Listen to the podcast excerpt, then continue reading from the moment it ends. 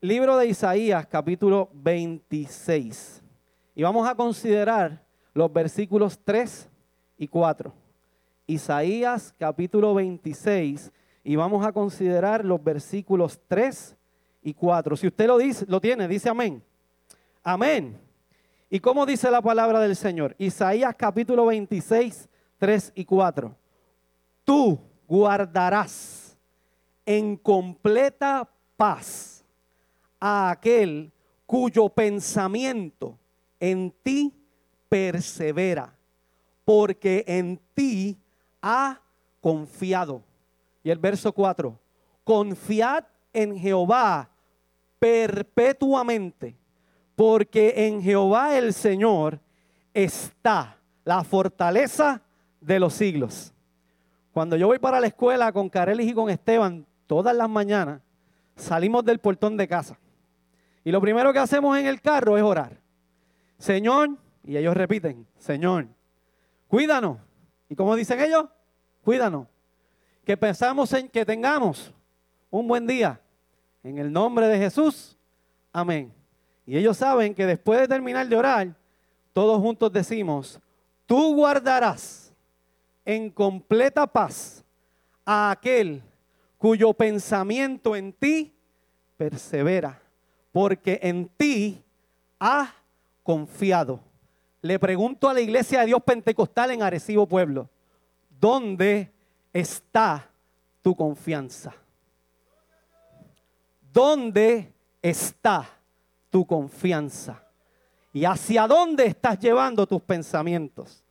La palabra dice que si llevamos nuestros pensamientos a Él, Él se encargará de guardarnos en completa paz. De guardarnos en completa paz.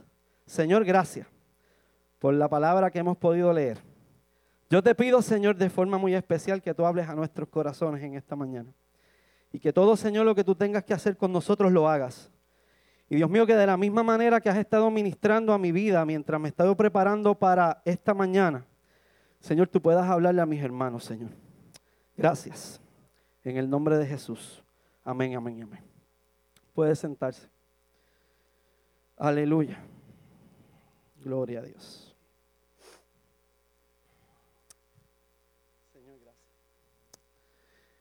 Iglesia, voy a comenzar con, por, por, confesarme directamente con ustedes inmediatamente, para empezar.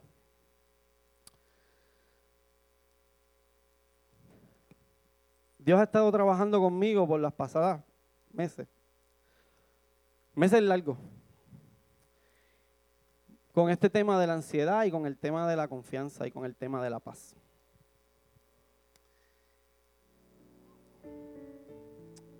Gloria a Dios.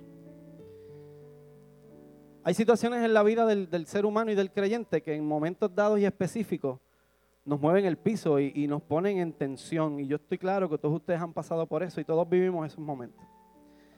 Y de la misma forma, sé que cada uno hemos pasado por esos momentos y hemos tenido que pararnos aquí a predicar, a hablar de la palabra y a decirles a ustedes como iglesia, iglesia, vivamos en paz. No te angusties. Pero mientras predicamos o mientras hablamos del tema, tal vez nosotros los que estamos hablando estamos pasando por momentos que nos quieren robar de alguna manera la paz. O que nos quieren robar de alguna manera la tranquilidad emocional. O nos quieren robar de alguna manera la paciencia. Y creo que todos hemos experimentado esos eventos. ¿Y por qué pasa eso? Porque vivimos en un mundo que está lleno de actividad. Y que la planificación va por encima de cualquier cosa. Planifico todo, planifico cómo me voy a levantar, planifico qué ropa me voy a poner, planifico a qué hora voy a salir de casa. Si salgo de casa cinco minutos tarde, la paz se me va. Porque me planifico de una manera y me estructuro de una forma tan grande que la paz se me va. Me desconecto totalmente de lo que está sucediendo y comienza la ansiedad a entrar. Y comienza la ansiedad a tratar de cautivarme y trata de, de acapararme completamente. Y esto pasa porque vivimos en un mundo que es totalmente materialista y que además de materialista, capitalista para completar. Donde la economía, iglesia, lamentablemente se va por encima de la familia. Donde la economía trata de irse por encima de la salud. donde la economía trata de irse por encima de la espiritualidad.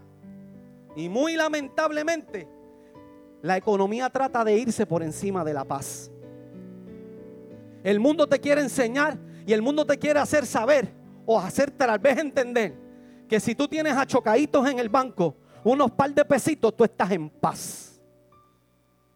Y que hagas todo lo que tengas que hacer para que eso sea así y tengas paz. Pero es que la palabra no dice eso. La palabra dice otra cosa. La palabra dice que van a mover momentos complicados y difíciles, pero que si mi pensamiento está en Él, Él me guardará en completa paz. La palabra no dice que yo esté estable, no, la palabra dice que esté en paz. Y mientras Dios hablaba a mi corazón, Dios me presentaba un escenario. Y me presentaba no el escenario de la iglesia de Recibo Pueblo, Kiko, me presentaba el mío.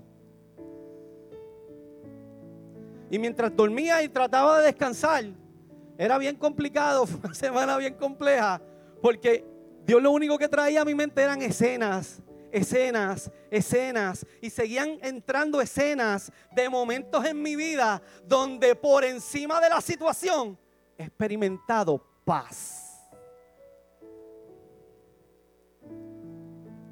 Me traía eventos cuando perdimos trabajo.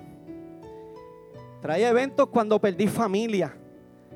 Trajo eventos cuando Esteban estuvo enfermo y hospitalizado varios días. Trajo eventos donde papi estaba con enfermedad, donde mami estaba con enfermedad, donde mi hermana estaba hospitalizada y tuvo que ser operada de urgencia. Y en cada uno de esos eventos lo único que venía después era una palabra. En todos ellos te di paz. Y luego de esos eventos, Tabio, venía la otra pregunta de Dios. ¿Qué te hace pensar que en este evento que estás viviendo ahora, yo no te voy a dar paz? ¿Qué te hace pensar que te dejé solo? ¿O qué te hace pensar que estás abandonado? ¿Sabe qué nos hace pensar eso? El estrés, la angustia, la depresión el suicidio que entra de momento en una escena y trata de hablarte a la orejita en la parte de atrás. Si usted cree que el cristiano no pasa por estos momentos y por estos escenarios, usted está bien equivocado. Usted y yo somos seres humanos como cualquier otro y de momento quieren venirnos a hablar y a decirnos que el suicidio es una opción. ¿Sabe que En el nombre de Jesús lo reprendemos. Porque eso no es opción. La única opción es Cristo. Y se lo repito otra vez, la única opción es Cristo. Y lo repito otra vez, la única opción es Cristo. No hay más nada. Cristo. Llegan los problemas familiares, llegan los problemas económicos, le da con temblar la tierra otra vez. Sigue la pandemia, sigue el chihichijá de los gobiernos, sigue la dualidad en los anuncios de los funcionarios. Unos dicen otra cosa y otros otra. Y entre muchas otras cosas, sigue el corazón creciendo, sigue la ansiedad creciendo, sigue los problemas llegando. Y tú dices, ¿qué voy a hacer? Y de momento la palabra de Dios entra en escena y te dice, yo guardaré en completa paz aquel cuyo pensamiento en mí persevera. ¡Wow! ¡Wow! Esto no es una promesa cualquiera. Esto es una promesa de seguridad, de paz, de tranquilidad, de entender que mis problemas no los controlo yo, que mis problemas los controla Jehová y que cuando Él es el que tiene el control, por más difícil de la escena, yo puedo estar en paz. La paz de Dios que llena el corazón en medio de la angustia y la tormenta es mucho más compleja de lo que tú te puedes imaginar. ¿Por qué? Porque tú y yo no la podemos entender. Pero el verso que me habla sobre eso en el libro de Mateo me explica que Dios tiene cuidado de las aves y que todos los días, todos los días ellas van a tener un lugar donde llegar y recostarse. También me dice que las flores, Él le va a dar una cubierta, un vestido bien hermoso y que no se comparan unas a las otras. Todas son diferentes, todas son bellas, todas son maravillosas y son cuidadas por el Creador. Si las aves y las flores tienen esa posibilidad y tienen ese cuidado, ¿cuán más cuidado va a tener Dios de ti? ¿Cuán más cuidado va a tener Dios de mí? En el momento de la angustia, Dios va a estar ahí. En el momento de la angustia, Jesús se va a levantar de su sueño y de la barca y va a levantar la voz y le dice, hombres de poca fe, párate, tormenta. Y se detuvo en el nombre de Jesús. La paz de Dios es una que sobrepasa cualquier entendimiento. Mira lo que dice Filipenses capítulo 4, versos 6 al 7. Por nada, iglesia, estéis afanosos, sino sean conocidas vuestras peticiones delante de Dios, en toda oración y ruego, con acción de gracia.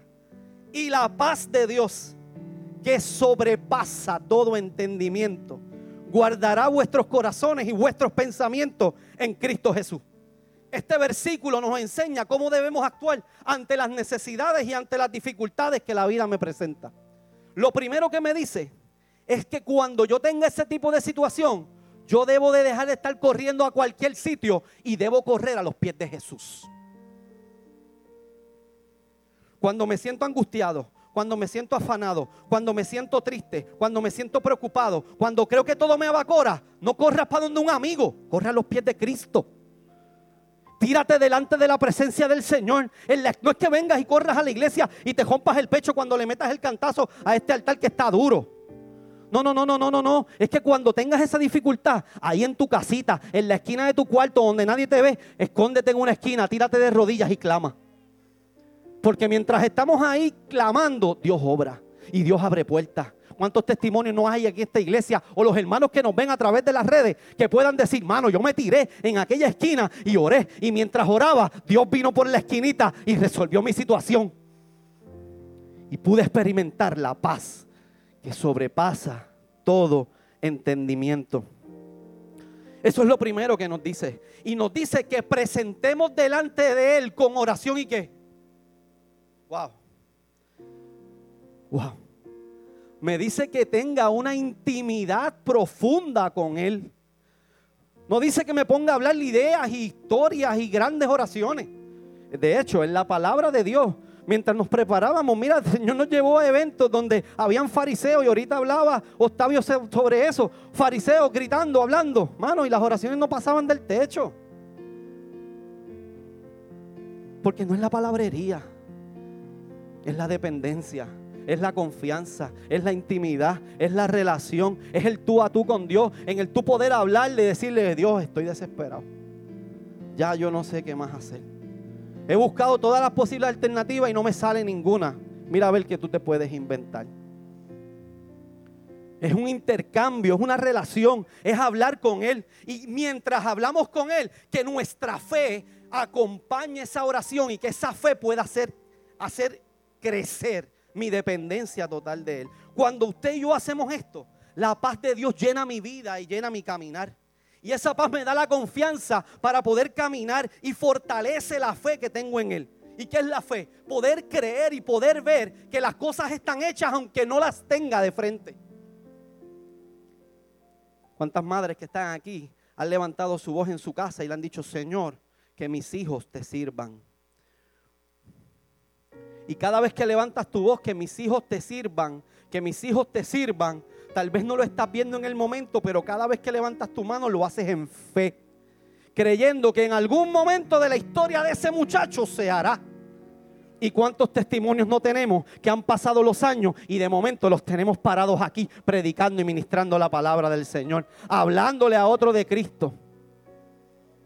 ¿Cuántas veces tú has tenido que orar y pedirle al Señor, yo necesito que tú resuelvas este problema? Y Dios en X momento lo resuelve y tú puedes pararte y testificar. El pasado martes tuvimos un culto de testimonio y las hermanas hablaron de diferentes situaciones. Unas hablaron de salud, otras hablaron de los hijos, otras hablaron de economía, otras hablaron de cómo Dios las ha cuidado en todo este proceso por los pasados cuatro años. Pero el tema primario era que su dependencia y su paz no provenía de sus ideas y de sus análisis, provenía de Dios.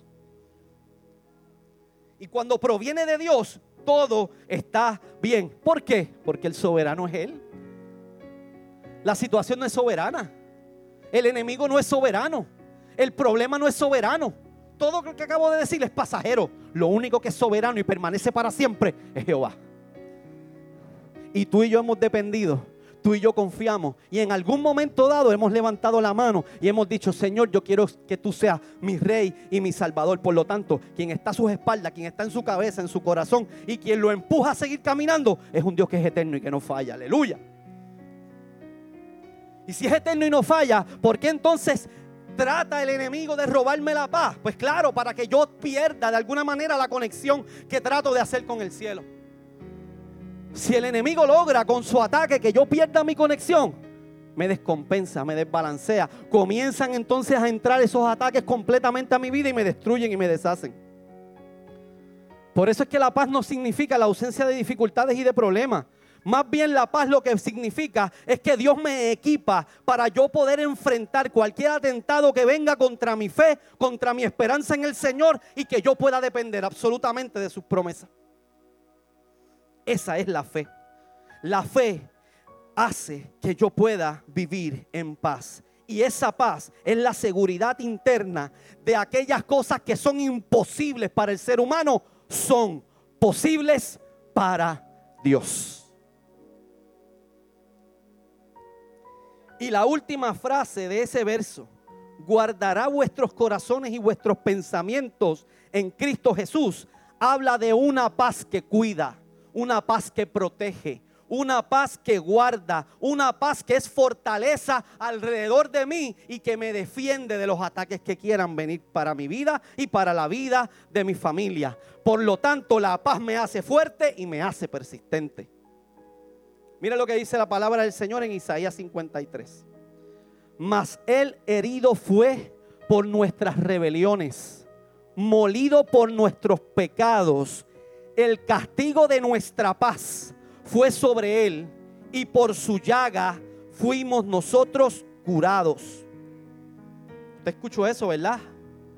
El castigo de nuestra paz fue sobre él para que tú y yo pudiésemos tener paz y habláramos en esta mañana sobre una paz que va por encima del entendimiento humano, escucha iglesia, tuvo que haber sacrificio.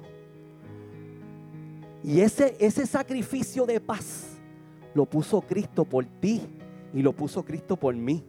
Si hoy tú todavía no le has entregado tu corazón a Jesucristo, hoy es mañana de salvación en esta iglesia. Y si nos estás viendo a través de las redes, hoy es mañana de que corras a Cristo y le digas, yo quiero tu paz. Porque yo quiero ese sacrificio. Yo quiero lo que tú hiciste para que yo esté tranquilo. Escucha bien. Este versículo nos habla de la obra de Jesucristo en la cruz del Calvario. Y ese evento en la cruz fue un momento doloroso, un momento triste, un momento donde Jesús cargó nuestros pecados no cualquier cosa. Él cargó los pecados de Carlos. Él cargó los pecados de Octavio, los de Kiko, los de Mireli, los de Kenneth, los de, los de Jacinta en México, los de Sonia en Búfalo.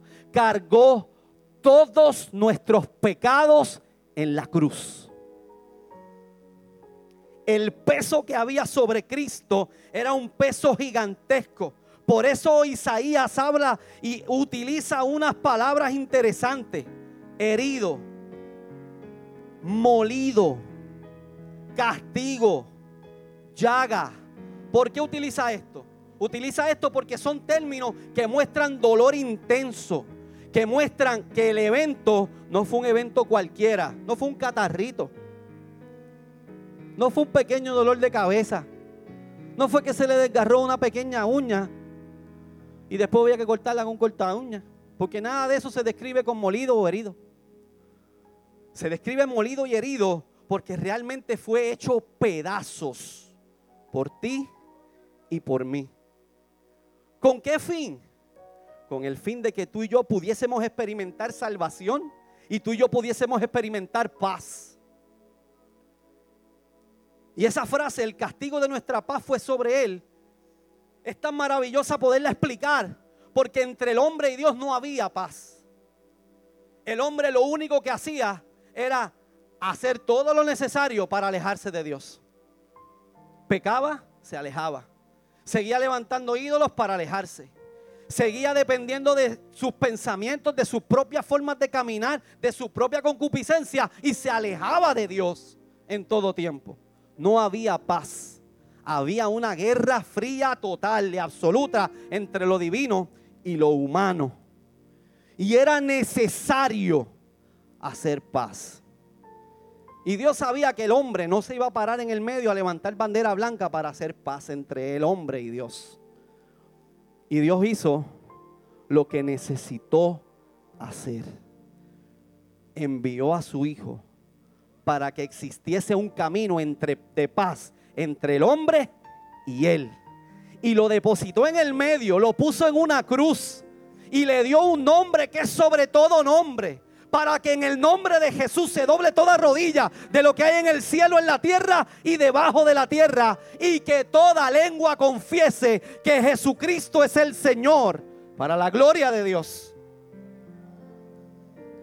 Y ese sacrificio es más que suficiente para que tú puedas tener paz. Pueden llegar los escenarios que quieran llegar. Pueden llegar las tribulaciones que quieran llegar. Puede venir el problema que quiera llegar. Puede ser que tu esposo, tu esposa, tus hijos te quieran robar la paz. Pero en el nombre de Jesús te digo que tu paz no depende del evento, depende de Jehová. Tu paz no depende si tu jefe te trata bien o te trata mal. Tu paz depende de Jehová. Tu paz no depende si tus empleados te hacen caso o no te hacen caso. Tu paz depende de Jehová. Tu paz no depende del escenario, tu paz depende de lo que Dios ya ha dicho. Efesios 2, 13 y 14. Pero ahora en Cristo, vosotros que en otro tiempo estabas lejos, habéis sido hechos cercanos por la paz de Cristo, porque Él es nuestra paz. Ese verso explica el verso de Isaías, el sacrificio de Cristo entre Dios y el hombre para que haya paz capítulo 14 del libro de Juan, versículo 27. Mira lo que dice Jesús. La paz os dejo, mi paz os doy. Y yo no os la doy como el mundo la da. No se turbe vuestro corazón, ni tenga miedo. Yo quiero que usted vaya a ese escenario, porque eso es una escena espectacular. ¿Dónde estaba Jesús mientras hablaba esto? ¿Con quién estaba sentado? Estaba sentado con sus discípulos. Era el tiempo de la última cena. Estaban en un diálogo. Jesús sabía lo que iba. Jesús sabía lo que se tenía que enfrentar. Jesús estaba consciente lo que tenía que estar pasando y lo que iba a estar pasando en las próximas horas y en los próximos días. Y él sabía que ese evento, por más que él se lo había tratado de explicar a sus discípulos, iba a causar en ellos un nivel de estrés y un nivel de tensión gigantesco y que tal vez ellos no lo iban a poder manejar. Y si usted lee la palabra, usted se da cuenta que por más que se lo trataron de explicar, no lo pudieron manejar. Unos salieron corriendo, se desaparecieron. Otros fueron para allá y lo entregaron, dieron besos y tuvieron que ahorcarse al final. Y uno de ellos, de los más bravos, lo negó tres veces.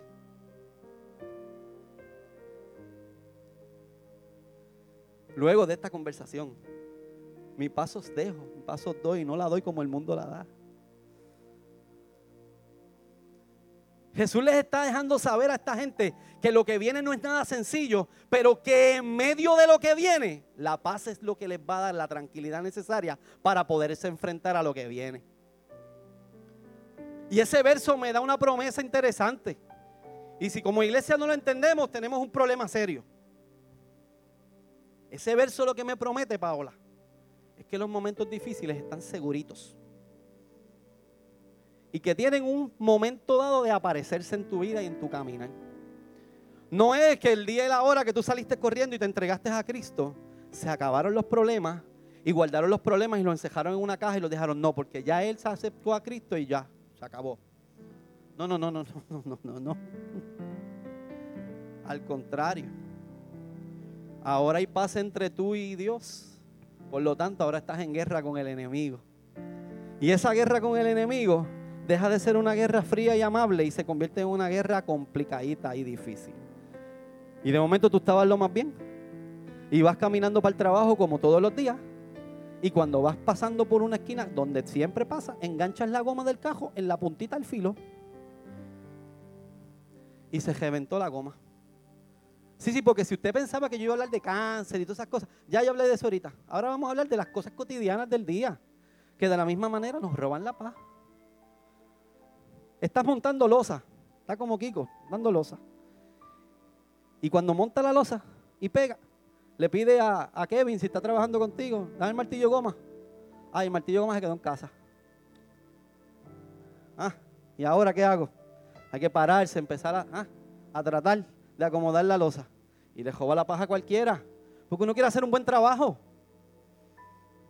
Ah, estás pelando un cable, Sebastián, para hacer una instalación eléctrica que te va a tomar tres segundos hacerla. Pero esa casa tiene la cablería más vieja que yo y más vieja que abuela. Y cada vez que tratas de pelar el cablecito, que tratas de quitar el cover, se parte el cable. Entonces el cable era de dos pies, ahora ya va por pie y medio. Y mientras sigues jalando, sigue picándose. Y de momento cuando tú llegas, que logras hacer, lo que te queda es media pulgada. ¿Y cómo hago el empate? Y eso te joda la paz. Vas a tomar un examen en la universidad. Te preparaste espectacularmente. Sientes que diste el 100% mientras estudiabas. Y cuando abres el examen, la primera pregunta es de un material que la maestra no ha dado. Aunque el 100% del examen está ahí, yo tú te lo sabes, pero esa primera pregunta es de otra cosa y te sacó de sitio. Ya no sabes para dónde vas. Se te olvidó todo. Vas a hacer el college ball y en el momento en que vas a marcar la primera bolita se parte la punta del lápiz. Ya. Se fue a pique tu examen. Esas cosas pequeñas que tienen la misma fuerza, que tienen algo bien gigantesco, nos quiere venir a robar la paz. Y Dios nos las presenta frente a nosotros con un fin específico un fin específico. ¿Cuál? Que tú y yo podamos crecer y desarrollarla. La paciencia, al igual que la paz, la bondad, la mansedumbre y demás familiares, ¿qué son? Dígalo duro conmigo. Frutos. Lo digo otra vez, mírale, lo digo otra vez. Frutos. No son dones. Tenga precaución. El don es un regalo inmerecido que Dios le da. Y aquí es que va la parte del mensaje, Octavio, que a nadie le gusta escuchar. La paz no es un don, es un fruto. Por lo tanto, se cultiva. Se trabaja. Se esfuerza uno por desarrollarla. ¿Y cómo vas a desarrollar la paz? Pues con momentos que te la quiten, no hay más nada.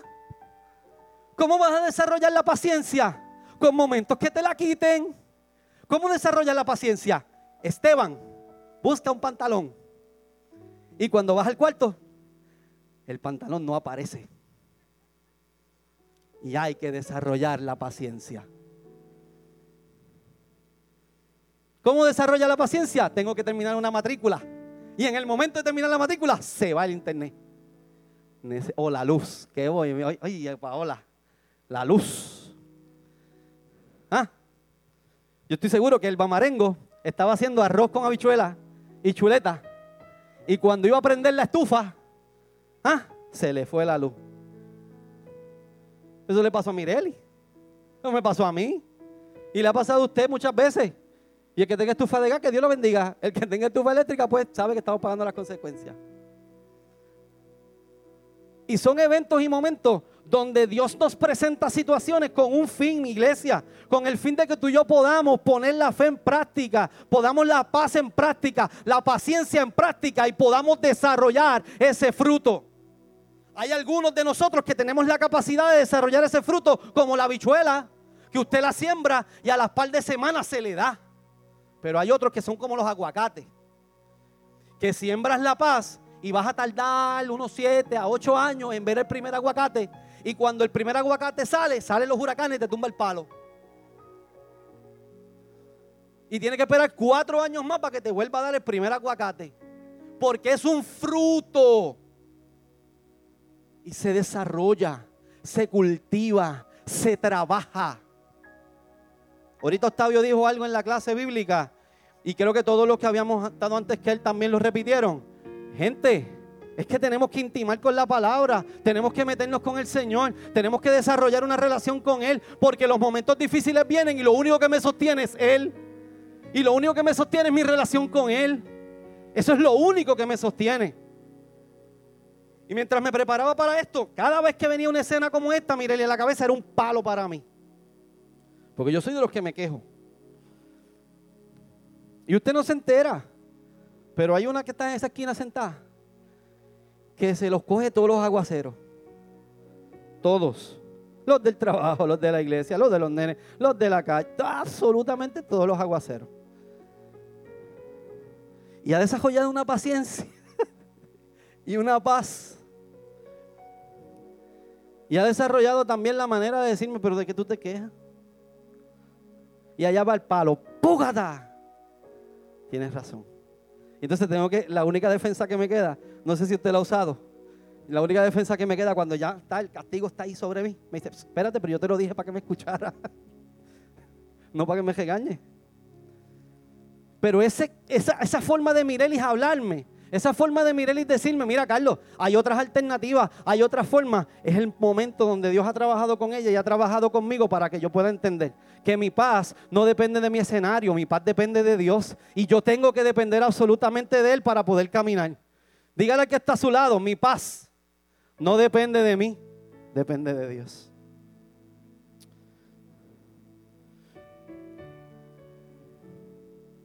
Isaías 26, 3 y 4 que fue el verso con el que comenzamos esta mañana.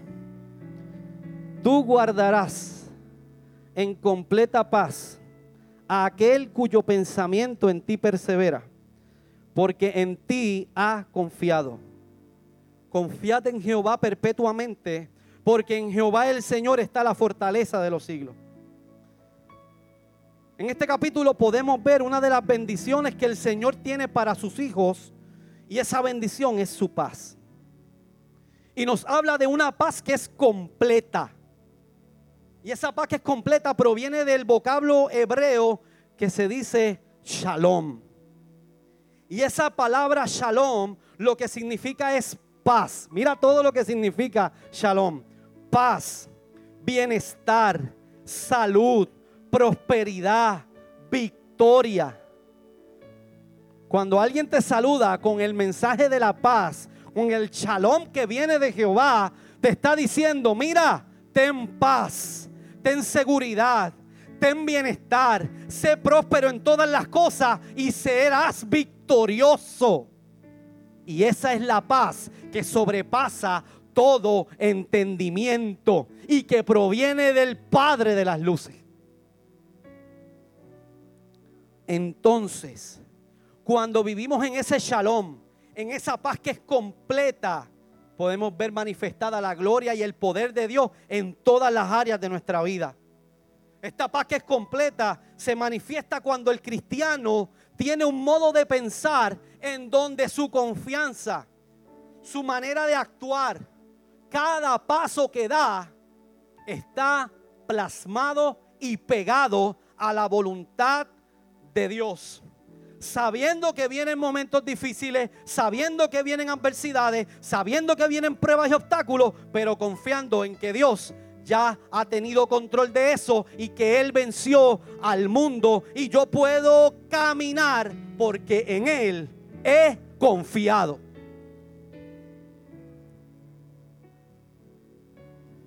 ¿Cuántas veces ha estado puesta a prueba tu confianza y tu dependencia de Dios? Saca ahí un librito. Busca tu teléfono. Y si vas a Facebook, por decir una red social, usted va a tener muchos eventos bonitos que le va a recordar Facebook. Pero también le va a recordar muchos momentos complejos. Y usted va de momento a ver una foto en Google Foto o en Facebook y dice, ¡Ah, mira para allá.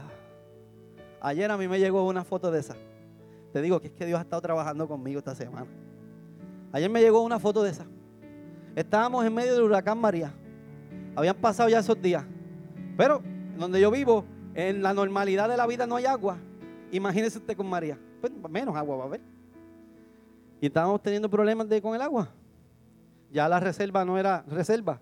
Ya estábamos jugándole al Señor porque pasara algo. Y de momento en esos días después de María, no sé si usted recuerda, comenzó a llover. Y llovió, y llovió, y llovió, y llovió, y llovió varios días, varios días lloviendo.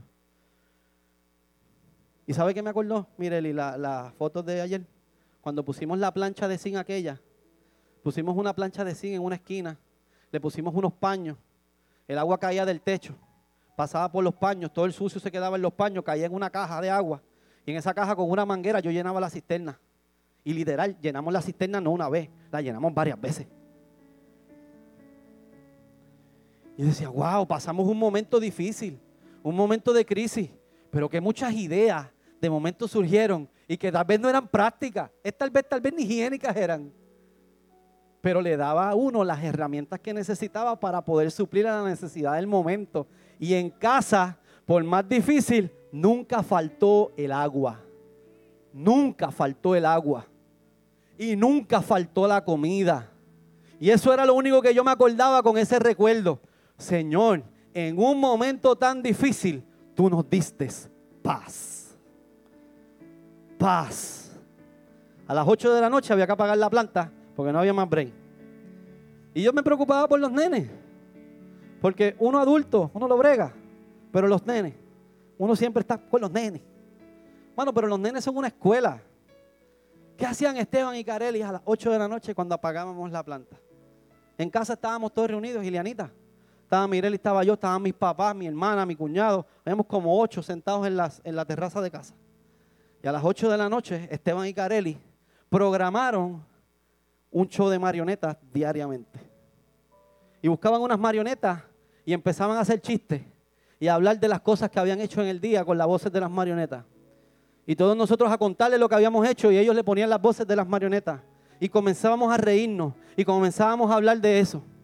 Y yo pensaba que ellos iban a perder su paz y al contrario, ellos nos regalaron un momento de paz y de tranquilidad y de poder entender que en el momento difícil había espacio para reír, había espacio para gozar, había espacio para depender, porque no dependíamos de María, dependíamos del Dios que tenía control de todo el evento y de toda la situación.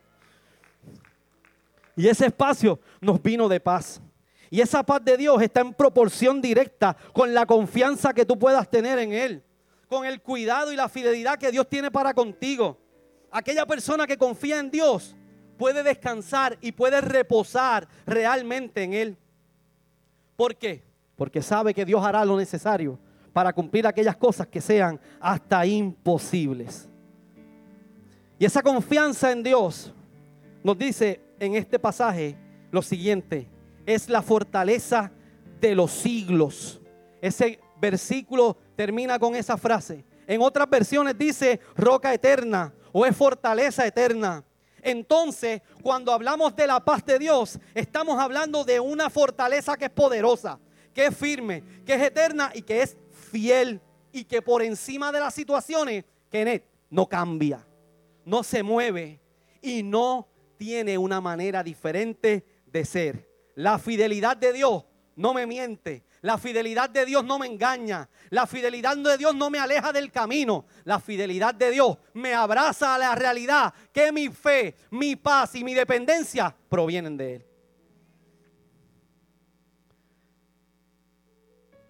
Hebreos 13 dice, y el Dios de paz, que resucitó de los muertos a nuestro Señor Jesucristo, el gran pastor de las ovejas, por la sangre del pacto eterno, os haga aptos en toda obra buena, para que hagáis su voluntad, haciendo Él en vosotros lo que es agradable, delante de Él por Jesucristo, el cual, para el cual sea la gloria por los siglos de los siglos. Podemos ver que esa paz de Dios sigue trabajando en mi vida, no importando ningún evento. La paz de Dios te levanta a ti, iglesia, por encima de toda adversidad. La paz de Dios te fortalece. La paz de Dios te hace superar la adversidad. Yo solamente te pido en esta mañana que tú permitas que realmente la paz de Dios llene tu corazón y tomes la decisión de confiar, de depender de Él. Y si tomas esa decisión, esta iglesia, este pastor, y el testimonio de mis hermanos en esta congregación, en las comunidades y en las redes, te pueden dar una garantía.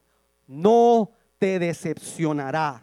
Confiar de Dios, confiar en Dios no decepciona. Confiar en el hombre, sí. Y tendrá que acercarse el hombre a ti y pedirte perdón y pedirte disculpas.